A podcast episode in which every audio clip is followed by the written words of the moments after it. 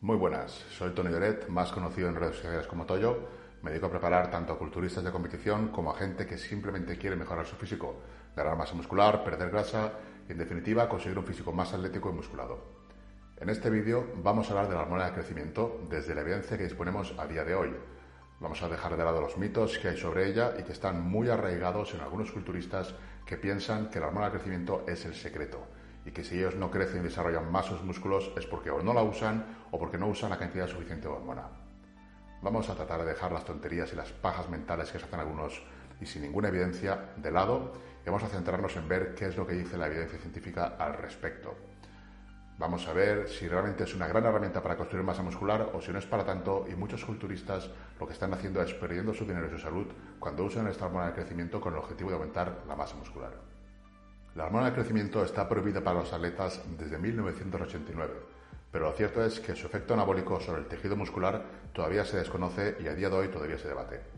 Vamos a ver qué dice la ciencia al respecto en una revisión sistemática con metaanálisis que evalúa los efectos de la hormona de crecimiento sobre la composición corporal y sobre la fuerza. Eh, estos ensayos están siempre realizados en sujetos jóvenes y entrenados. ¿Por qué en sujetos jóvenes, sanos y entrenados? Pues porque se ha visto que en ancianos o gente con deficiencia de hormona de crecimiento, la GH exógena sí que puede mejorar la fuerza, pero en hombres jóvenes que no tienen carencia de hormona de crecimiento, todavía no se ha podido mostrar que aumente la fuerza. La fuerza es un indicativo de masa magra. Más masa magra es igual a más fuerza. De manera que si no se puede mostrar que aumente la fuerza, efectivamente, tampoco se ha podido demostrar hasta ahora que aumente la masa magra. Quédate hasta el final y tendrás una visión clara y real de lo que de verdad hace y lo que no hace la hormona de crecimiento.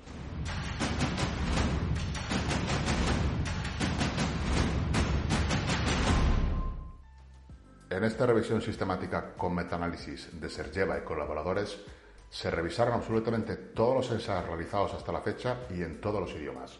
Se usó la búsqueda de hormona de crecimiento y ensayo aleatorio controlado y se examinaron también las referencias de todos los artículos que arrojaban esas búsquedas. Luego los artículos potencialmente relevantes se seleccionaron e inspeccionaron para ver si cumplían con los criterios de discusión para el metaanálisis. Vamos a ver qué incluyó el metaanálisis. ¿Qué en cuestión es este? Métodos. Métodos de búsqueda. Todos los estudios desde el inicio de las bases de datos hasta el 2018. La fecha de publicación fue el 2018, así que desde el inicio de las bases de datos hasta el 2018 esto es lo que encontraron y los más relevantes fueron los que se examinan en este metaanálisis. Incluyeron ensayos aleatorios con placebo y ensayos cruzados con estos criterios.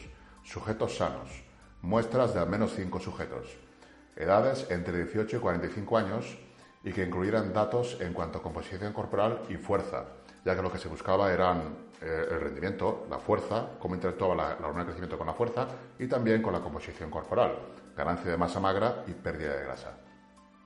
Excluyeron ensayos que incluían pacientes de cualquier tipo de patología y ensayos donde la GH se usaba para tratar alguna enfermedad. Excluyeron esto, este tipo de, ensayos porque no, no, son relevantes para lo que buscábamos en este, buscaban en este metaanálisis. Total de ensayos controlados. En total se encontraron 1.020 ensayos, de los cuales se revisaron 253 los resúmenes de 253 análisis se leyeron y estudiaron a ver cuáles podrían ser interesantes para lo que sería este metaanálisis. Después 62 resultaron interesantes y pasaron el filtro para ser analizados y estudiados en más profundidad. De los 62 ensayos se excluyeron 51 por no cumplir los criterios de inclusión. Eran sujetos con problemas de salud o el tamaño de la muestra no era suficiente o bien no informaban de parámetros de composición corporal o fuerza. Todos los análisis que en este metaanálisis entran incorporan datos de parámetros corporales, fuerza y, sobre todo, en sujetos jóvenes y sanos. Total de ensayos incluidos. De los 252 que inicialmente fueron seleccionados, al final solo se seleccionaron 11 ensayos para el metaanálisis.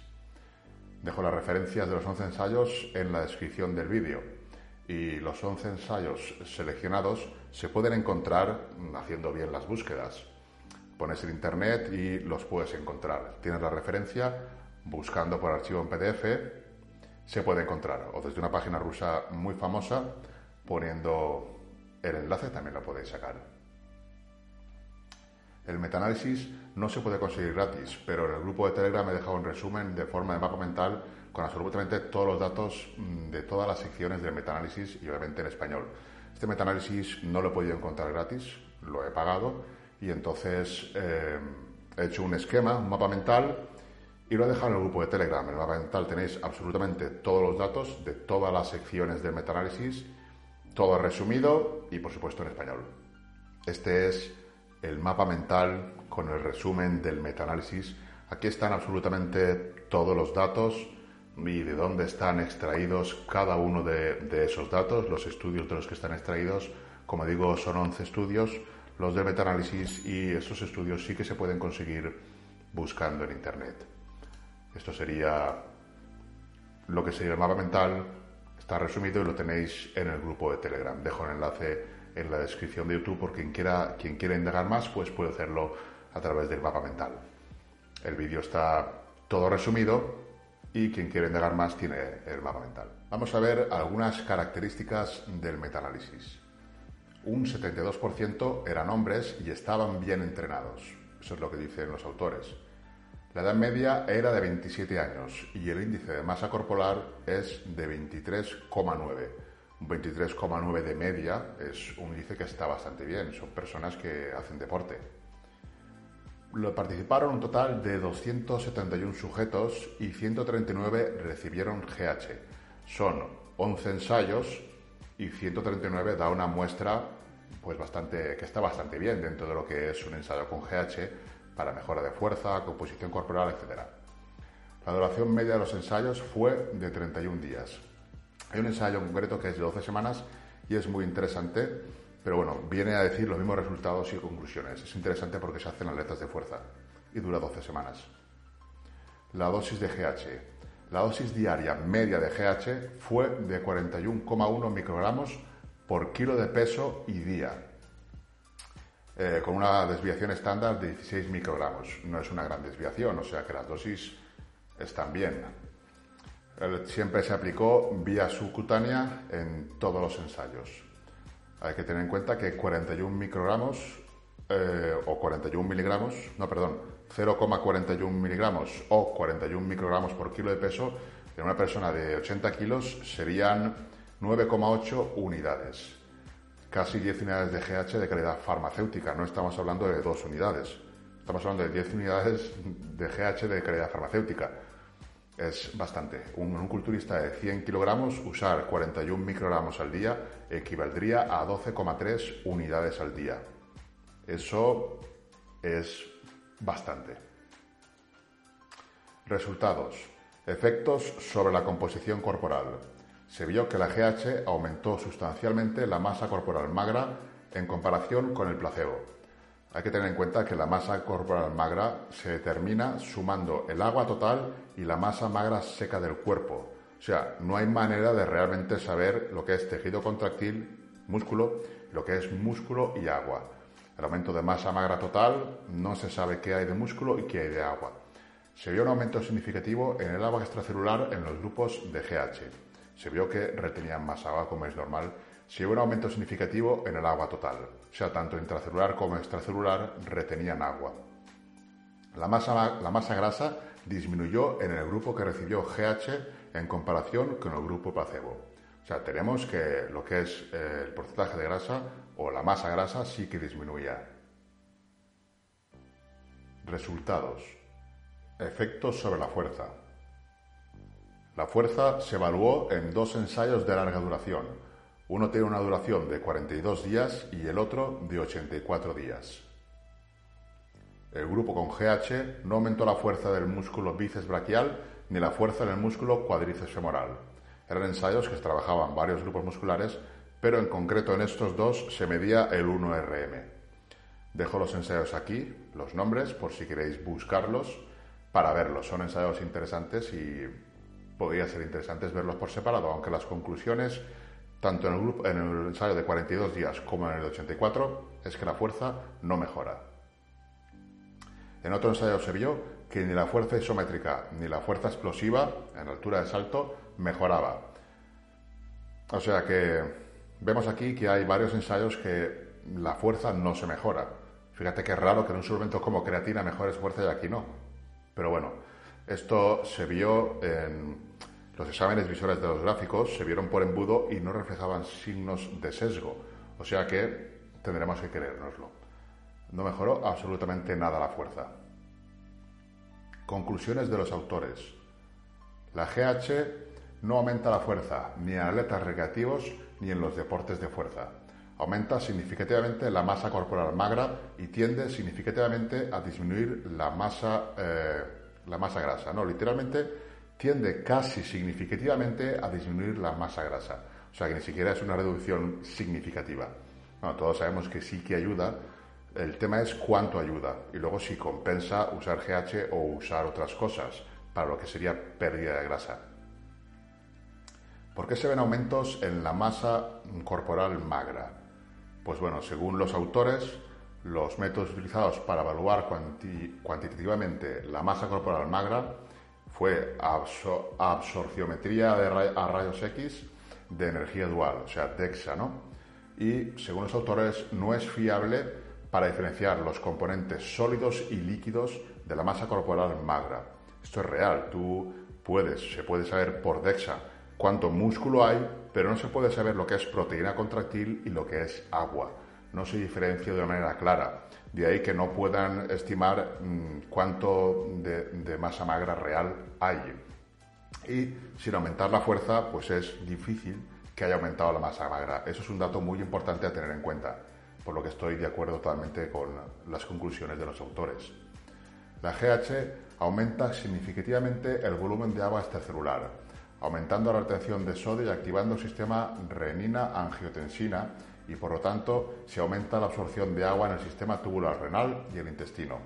Es probable que la retención de agua contribuyera en gran medida al aumento de la masa corporal magra. Bueno, probable no es, es más que probable que fuera por eso. Conclusiones de los autores. La síntesis de proteína muscular.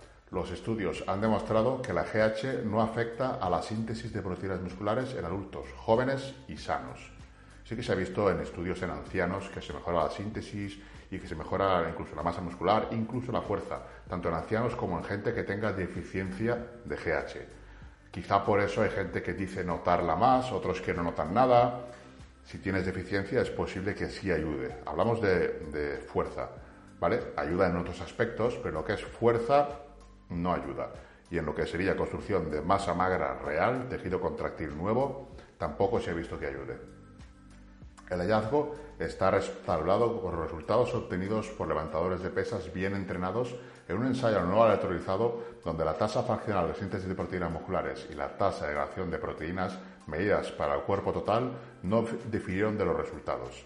Hay un ensayo que creo que es de 12 semanas en levantadores y ahí se medía también la síntesis de proteína muscular donde no se vieron diferencias entre los dos grupos. Conclusión de los autores. GH y IGF-1. Está bien documentado que la GH y el factor de crecimiento IGF-1 estimulan la síntesis de colágeno en tendones y músculos esqueléticos, lo que sugiere un papel estimulante de las hormonas en los tejidos conectivos de los músculos y tendones. Esto sí que se ha visto una mayor reparación a nivel tejido conectivo incluso cierto crecimiento. GH y rehabilitación. No se observaron diferencias entre un grupo que recibió GH y un grupo que recibió placebo, en un estudio en el que se evaluó la recuperación de la fuerza muscular en adultos jóvenes sanos después de dos semanas de inmovilización de la extremidad y posterior rehabilitación de seis semanas mediante tratamiento con GH placebo combinado con ejercicio. O sea, tenemos un grupo de individuos que estuvo dos semanas con una extremidad inmovilizada, les daban un grupo GH y al otro placebo y no se observaron diferencias en lo que sería la fuerza entre ambos grupos. Sin embargo, la GH utilizada fue a 33, entre 33 y 50 microgramos por kilo de peso y día. Esta GH sí que aumentó el área transversal del tendón y el módulo del tendón sin cambiar la morfología de las miofibras no se observó que la combinación de tratamiento con GH y ejercicio ejerciera un efecto favorable sobre el crecimiento del músculo esquelético durante la rehabilitación. Estamos hablando de 33-50 microgramos por kilo de peso. Esto es una dosis bastante elevada, 50 microgramos por kilo de peso. Esto para un culturista de 100 kilos serían 15 unidades. Y imaginaos un culturista de 100 kilos con 15 unidades, sí que podría ser que eh, aumentara el área transversal del tendón. Los tendones sufren adaptaciones igual que el músculo y también aumentan. Conforme necesitan soportar más cargas, el área transversal del tendón, el área transversal del tendón aumenta. Aquí la GH acelera ese proceso, ¿vale? Ayuda en ese proceso. Lo que no se ha visto es que ayude en el proceso de crear masa muscular, tejido magro real. Eso es lo que no se ha visto.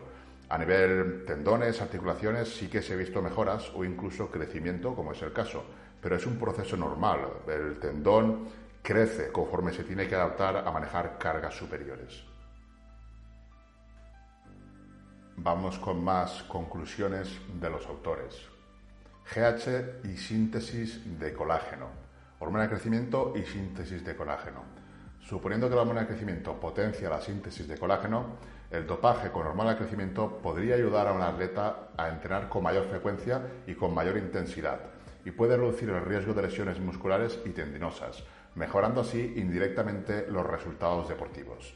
O sea que con la ingesta de GH exógena sí que se podría prevenir las lesiones y mejorar todo lo que sería el sistema tendinoso y articular, lo cual pues podría ofrecernos la ventaja de poder entrenar más, poder recuperar mejor sin llegar a lesionarnos. Si tú puedes añadir más volumen de entrenamiento, vas a mejorar más siempre y cuando puedas, puedas recuperarte de ese volumen. Y uno de los mayores problemas a la hora de recuperarse del volumen es a nivel tejido conectivo, es lo que más suele sufrir. En ese aspecto la GH sí que, sí que podría jugar un papel importante en cuanto a culturistas hablando, bueno, y otros deportistas, pero como estamos en el tema de culturistas, pues aquí podría jugar un papel importante. Metabolismo del colágeno, huesos y tendones. Nuestros resultados permiten pensar que la GH no afecta a la morfología del sistema de miofibrillas en los músculos esqueléticos. O sea que ni aumenta la síntesis proteica ni genera masa muscular por ella sola, masa magra. Sí que puede ayudar indirectamente a base de entrenar más o quizás la retención, pero lo que es tejido magro, proteína contractil no genera. Por lo menos lo que se ha visto hasta ahora, lo que dice la ciencia, lo que dice esta gente. Y bueno, yo también estoy de acuerdo en eso y lo llevo diciendo mucho tiempo. El aumento observado en la masa corporal magra se explica por el aumento en el agua extracelular, lo que indica que las dosis suprafisiológicas de GH ejercen solo un efecto anabólico limitado. ¿Vale? Esto es lo que estamos hablando. No se ven aumentos de masa magra real. Los aumentos son debidos al agua intercelular y extracelular. Esas son las conclusiones que sacan y es lo que se ha visto hasta el momento. Sí que es verdad que alguien empieza a usar y dice, wow, ahora sí que estoy grande y tal, es agua. Cortas, se va el agua, puede ayudar, por supuesto, pero no es el secreto, no es lo que te va a hacer un monstruo, por muchos que quieran decir que sí, que lo prueben. La sensación errónea de mayor rendimiento puede explicarse por cambios subjetivos en la cinestesia que surgen de la hinchazón muscular y una mayor rigidez debido al aumento en el colágeno tisular por, porque el eje de GH y GF1 juega un papel central en la regulación del metabolismo del colágeno en los músculos, tejidos de huesos, tendones y etcétera, ¿no? Aquí lo que viene a decir es eso, que gracias a la hormona del crecimiento se protege, crece la sección transversal del tendón y luego la cinestesia hace referencia a cuando tú estás hinchado, lo que son las palancas cambian. No es lo mismo un músculo más hinchado que un músculo más fino. Las palancas cambian y la cinestesia cambia también cambia lo que sería la biomecánica a la hora de mover cargas, por ejemplo. De aquí podemos sacar algunas conclusiones. La primera sería que la hormona de crecimiento no juega un papel determinante ni en la hipertrofia ni en la fuerza. Tratar de aumentar los niveles de GH con suplementos es una idea ridícula, visto que tampoco íbamos a aumentar los niveles ni de fuerza ni de hipertrofia, a no ser que realmente tuviéramos una carencia de hormona de crecimiento. Y luego usar hormona de crecimiento oxígena, pues tampoco sería lo más inteligente por el ratio costo-beneficio cuando lo que queremos es aumentar o la fuerza o la hipertrofia, porque como se ha visto en este metaanálisis, en esos aspectos no funciona. sí que podría ser útil para otros propósitos, como por ejemplo fomentar y ayudar en la recuperación del tejido conectivo, lo cual podría ser útil para entrenar con más intensidad o más volumen. Luego eso, por ende, se traduciría en mejoras de masa magra, pero esas mejoras de masa magra no estarían producidas por la hormona crecimiento en sí, sino por el más volumen de entrenamiento y meter más intensidad. Esos son los factores, junto con la alimentación, el descanso, etcétera, que realmente serían determinantes. Luego ya la gente que suele empezar a usar hormona también mete más anabólicos, mete más entrenamiento, mete más comida, mete insulina, mete un montón de cosas. Es la sinergia de la hormona. No, no es la sinergia de la hormona. La sinergia es la que te hincha como un globo. Aquí lo que pasa y se ve es que la hormona de crecimiento no mejora la fuerza, tampoco la masa muscular. A partir de las pajas mentales que se quiere hacer cada uno, pues ya lo que quiera. Sí que es verdad que la hormona de crecimiento es útil para la oxidación de grasa. Eso es cierto. Ahora bien, el costo también es elevado. Si lo vas a usar como quema grasas, pues ya valora tú el ratio costo-beneficio. Si te compensa, adelante. Pero que es para ganar masa muscular o fuerza, no es la mejor opción. Seguramente siempre habrá gente que dirá, no, es que las dosis que se usan en el metaanálisis, las que se ven en los ensayos, no son iguales a las dosis que usan los culturistas. En los ensayos se usan de media 41 microgramos por kilo de peso eso para una persona de 65 kilos son 10 unidades. Pocos culturistas hay que usen 10 unidades al día de hormona de crecimiento legítima. Y bueno, las dosis medias del, estudio son 41 microgramos. Hay dosis más altas y algunas más bajas. Pero 41 microgramos para un culturista de 100 kilos darían un total de 16 unidades al día. A ver quién se puede permitir 16 unidades de hormona de crecimiento legítima. Y sí, hay gente que usa 16 y más, pero son gente profesionales y que no están así por usar 16 mm, unidades post-entreno. Están así porque llevan muchos años, muchos años entrenando, muchos años usando fármacos y no por ese protocolo de poner 20 unidades post-entreno que está de moda entre algunos preparadores de profesionales. La cuestión es que esos físicos no se construyeron a base de poner esas 20 unidades, se construyeron a base de años y años y años. De hecho, no veo que cambien mucho año tras año, incluso usando esas dosis. Y desde luego que usando más tampoco van a conseguir mejores resultados, sino todo lo contrario, destrozarse la salud y tener problemas o posibles problemas. Aquí, desde posible cáncer hasta resistencia a la insulina, diabetes y algunos, algunos problemas también venidos por la excesiva retención de agua. Simplemente quería arrojar algunos datos sobre este tema que siempre causa mucha controversia debido sobre todo a la ignorancia de, muchas personas que achacan todos los logros de X culturista a la unidad, a la hormona del crecimiento, o bien empiezan a usarla y de repente ven cambios.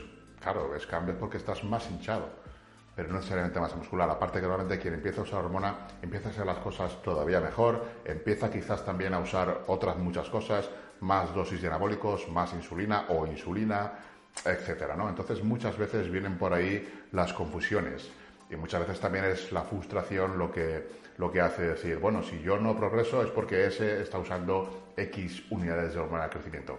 Cuando realmente, como bien dice, o como se puede ver por lo menos en este metaanálisis, la hormona de crecimiento no es la llave para convertirse en un monstruo. Pero bueno, aquí ya lo que queda cada uno, a mí me da igual. Yo, como siempre digo, no trato de convencer a nadie a día de hoy mis conclusiones las tengo claras y luego cada uno que tenga la información y saque las suyas propias.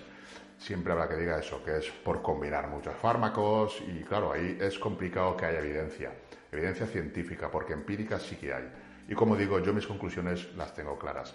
La GH puede ser una herramienta muy útil, pero no es la llave para ponerse enorme. Aquí ya, como digo siempre, cada uno que saque sus conclusiones. ¿Tú qué opinas? Pónmelo ahí en comentarios. Hasta luego.